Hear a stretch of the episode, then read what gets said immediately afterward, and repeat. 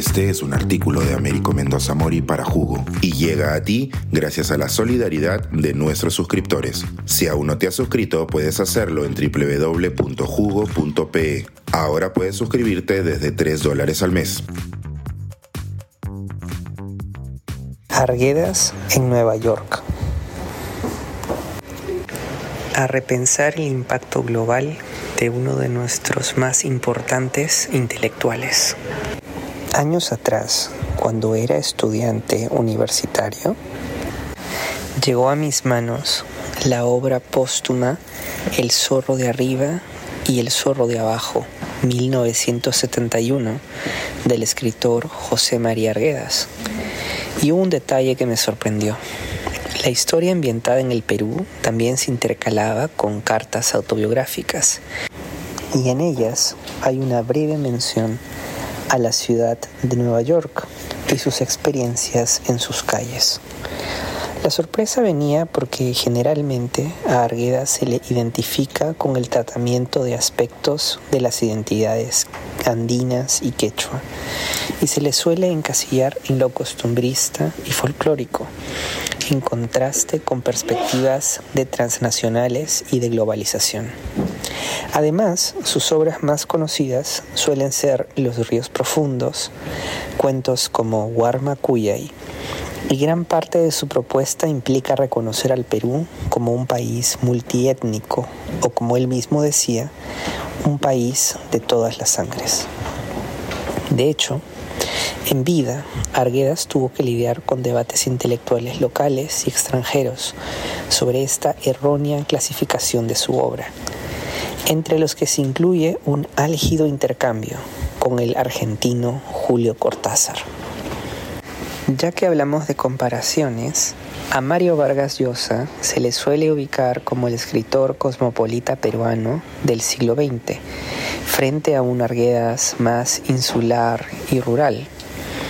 Al menos eso es lo que muchos libros de texto escolar aún repiten al día de hoy, no solo por las temáticas que aborda cada autor, el primero ha escrito obras ambientadas en muchas partes del mundo y en ciudades.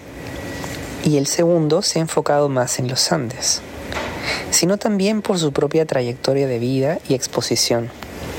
Pero probablemente nos hemos dejado llevar un tanto por estereotipos de asociar lo andino e indígena con las antípodas de lo moderno. Tal vez, como el mismo Arguedas reclamaba en su poema llamado a algunos doctores de 1966, superar estos prejuicios nos podría ayudar a dejar de ningunear a grupos y culturas marginalizadas de nuestro país. Cito, dicen que ya no sabemos nada, que somos el atraso.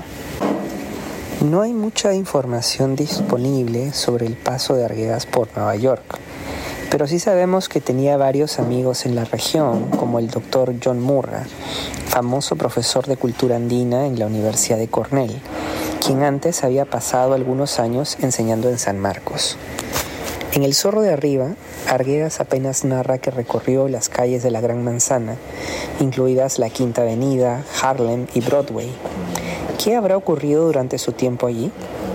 Arguedas era un intelectual público y no sorprendería que en sus periplos por el país del norte haya estrechado lazos con otros pensadores y con las comunidades peruanas migrantes. Una de las huellas de su impacto global es que hoy en día muchos de sus libros también habitan las calles neoyorquinas, desde la Biblioteca Pública de Nueva York, la Universidad de Columbia, la Universidad de Nueva York, entre otras.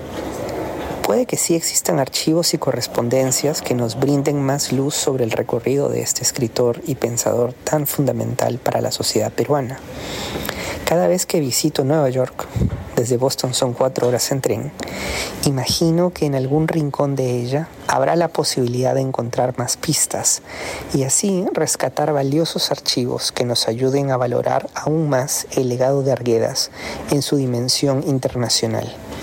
En especial porque esto de imaginar sociedades multiculturales, diversas y complejas eran ideas ampliamente rechazadas en los años 1960, pero hoy son consideradas cruciales para la búsqueda de un mundo más democrático, respetuoso y empático, no solo en el Perú, sino en el mundo lo que convierte a Arguedas en uno de los pioneros en el tema.